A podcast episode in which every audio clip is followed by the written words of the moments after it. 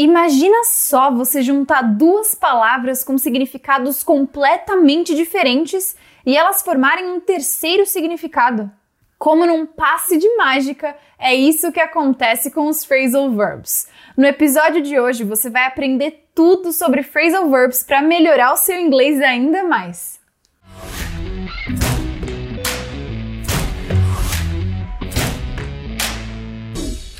Hello everyone! I'm Teacher Malu, your teacher from Fluency Pass. Bom, a gente vai falar de phrasal verbs. Mas antes da gente começar a entrar no inglês, é interessante que a gente recapitule um pouco os nossos conceitos de algumas coisas na língua portuguesa. O que é verbo, o que é preposição e o que é advérbio. Ué, mas por que eu preciso saber o que é verbo, advérbio e preposição para saber o que é phrasal verb? Bom, porque o phrasal verb ele é esse verbo frasal, ou seja, ele é um verbo que ele é composto por mais de uma palavra. E é um verbo com uma preposição ou um advérbio. Então, vamos lá, o que é verbo? Verbo, só para a gente relembrar, é aquilo que, a grosso modo, mostra o dinamismo, mostra uma ação sendo feita. Mas o verbo pode mostrar vontade, pode mostrar estado, então, a grosso modo, ele é isso, é para mostrar uma ação sendo feita por um sujeito. Agora, o grupo de palavras preposição. A preposição, assim como o artigo, é um grupo de palavras conhecido como palavra gramatical, ou seja, ela não tem um sentido sozinha, como um verbo. Por exemplo, correr. Eu sei o que significa, eu consigo imaginar alguém fazendo essa ação. Mas se eu digo de, de, beleza, eu preciso de alguma coisa. E essa é a preposição, ela vai acompanhar outras coisas e ela vai enfeitar a, a frase, ela vai ligar coisas umas nas outras. Então, um verbo com um complemento e assim vai. Então, exemplos de preposição em português são de, com, para, ante, até. A lista é imensa. A próxima classe que a gente vai ver é o advérbio. Como o nome já diz, advérbio é uma palavra que vem junto do verbo. Então, essa classe de palavra ela vai modificar o sentido desse verbo, não o sentido, mas como ele está sendo apresentado. Então, o advérbio ele pode mudar um verbo, ele pode mudar um outro advérbio e ele vai dar alguma qualificação, ele vai mudar a intensidade, ele vai mudar o jeito.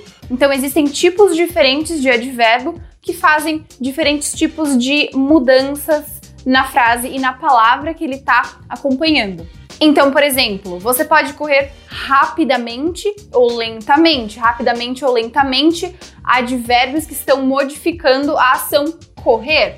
Ou você pode acordar cedo ou tarde. Cedo e tarde é advérbio que estão modificando o acordar. Então, existem vários tipos.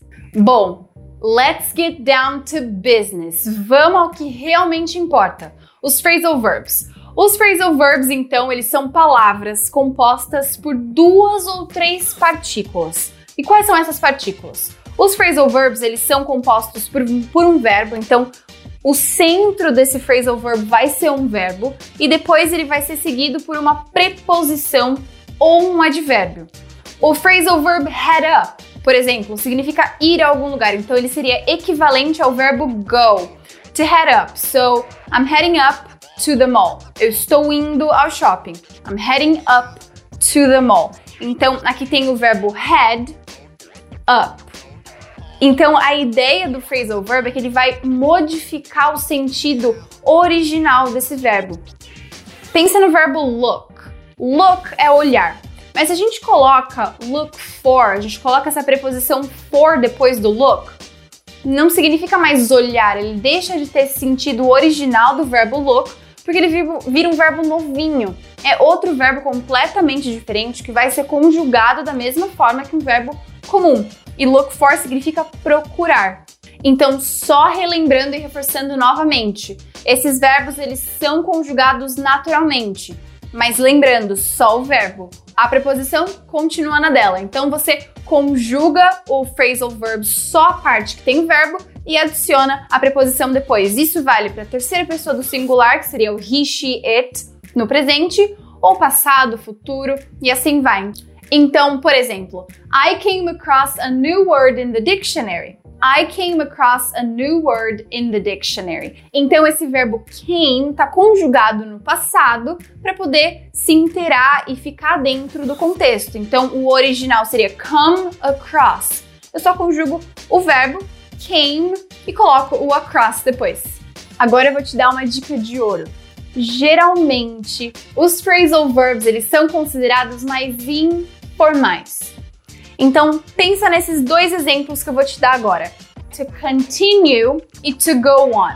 Esses dois verbos significam a mesma coisa, que é continuar. Então, se eu quero falar para você, ah, continue, go on ou continue, são equivalentes, mas o go on, em contextos gerais, ele é considerado mais informal. Porque esses verbos que têm origem latina na língua inglesa, que é o exemplo do continue, que vem do verbo do latim, eles têm uma tendência de parecer, de soarem muito mais formais na língua inglesa. Então, eles são equivalentes, mas o contexto que você vai usar pode variar. No português, a gente não tem necessariamente uma classe de palavras que seja equivalente aos phrasal verbs. A gente não tem uma caixinha separada para isso. Mas existem alguns verbos compostos, pode-se dizer assim, que a gente usa bastante em português, como por exemplo, tomar conta, tirar satisfação. São duas coisas que se juntam e formam um novo sentido.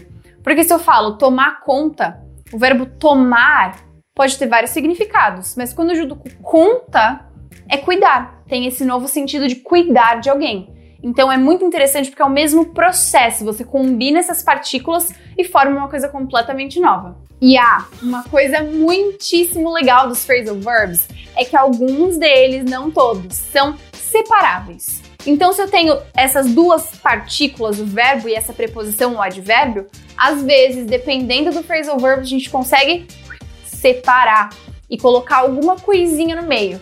Vou te falar alguns exemplos, mas antes que eu esqueça, não se esquece de se inscrever no canal, ativar o sininho para receber as notificações e deixar o seu like, é claro. Bom, começando com os phrasal verbs que são separáveis. Como assim? Bom, pensa no phrasal verb call off, que significa to cancel, cancelar. Então, to call off é a mesma coisa que to cancel, cancelar. Então, imagina que alguém fala: Oh, they called off the meeting. Eles cancelaram a reunião. They called off, juntinho, the meeting. However, a gente pode muito bem colocar o the meeting no meio. Esse objeto que viria depois do phrasal verb pode ser movido entre o verbo e a preposição. Então, por exemplo, they called the meeting off. They called the meeting off. Eles cancelaram a reunião não muda em nada o significado e é muito interessante porque mostra como ele é flexível e é super bacana. E outra coisa que a gente pode fazer também é colocar um pronome. I, you, we, they, he, she, it no meio também, ao invés de colocar the meeting. Então, se a gente for substituir the meeting por um pronome, seria it. Então, vai que alguém pergunta para você: Oh, the meeting? Ah, they called it off. The meeting? They called it off. Ah, reunião? Cancelaram. Então, em português, a gente só colocaria o cancelaram. Então, ah, reunião? Cancelaram. They called it off. Só para remeter a the meeting que já foi falada antes. Agora, ainda dentro dos phrasal verbs, a gente tem uns que não podem ser separados. Isso acontece simplesmente porque toda regra tem uma exceção, né? Então, não tem como a gente simplesmente separar e achar que vai ficar igual.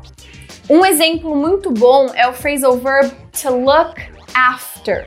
To look after, que é a mesma coisa que o nosso tomar conta. Então, por exemplo, who looks after your baby when you're at work? Quem toma conta do seu bebê quando você está no trabalho? Who looks after your baby when you are at work? Não faria sentido eu colocar who looks your baby after when you're at work, you know?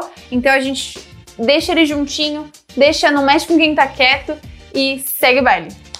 Esse é o caso quando a gente tem é, uma continuação, quando a gente tem esse objeto, que nesse caso do exemplo que eu dei seria o the baby. Who looks after your baby? Esse é o complemento. Mas quando a gente está falando de um phrasal verb que é intransitivo, ou seja, que não tem algum complemento que ele não pede nenhum complemento, como é o caso do phrasal verb check in, que é o que a gente faz no hotel, no aeroporto, a gente não pode separar. Até porque não vai ter nada para colocar no meio, né? Então, por exemplo, na, na pergunta: Have you already checked in? Have you already checked in? Você já fez o check-in? Have you already checked in? Não tem nada que venha depois que a gente possa colocar no meio. Então, deixe ele desse jeito, juntinho. Agora, um lembrete super especial. O phrasal verb, como eu disse, ele, ele é dividido nessas duas partículas. Mas a gente pode ver phrasal verbs com três partículas, duas preposições logo depois do verbo. Isso é super comum, como o phrasal verb to come up with, que é inventar, criar alguma coisa. Então, por exemplo, um, who came up with this idea? Quem que inventou essa ideia? Who came up with this idea? Ele é bem longo, fica uma coisa muito longa, mas é super interessante. Came up with this idea. Ou então dois outros exemplos que são bem usuais no cotidiano, que é to break up with someone, que é terminar uma relação. Então, por exemplo, she broke up with him. She broke up with him. Ela terminou com ele. Ou to get rid of something, se livrar de alguma coisa. Get rid of. Get rid of. Então, for example, I need to get rid of some stuff. I need to get rid of some stuff. Eu preciso me livrar de algumas coisas. I need to get rid of something, some stuff. Agora que você já sabe como usar os phrasal verbs e já entendeu que eles não são bicho de sete cabeças, eu vou deixar uma atividade para você conseguir praticar tudo isso lá no Questions, a nossa comunidade de perguntas e respostas de inglês intercâmbio. Você pode conferir a atividade clicando no link na descrição. I'll see you there! Eu tenho certeza de que esse episódio pode ajudar algum amigo ou familiar seu, então compartilha. Para finalizar, eu quero te convidar a conhecer o Questions, a nossa comunidade online de perguntas e respostas sobre inglês e intercâmbio. Para fazer parte, basta acessar questions.fluencypass.com e se inscrever gratuitamente. Eu deixei o link aqui na descrição. Até a próxima!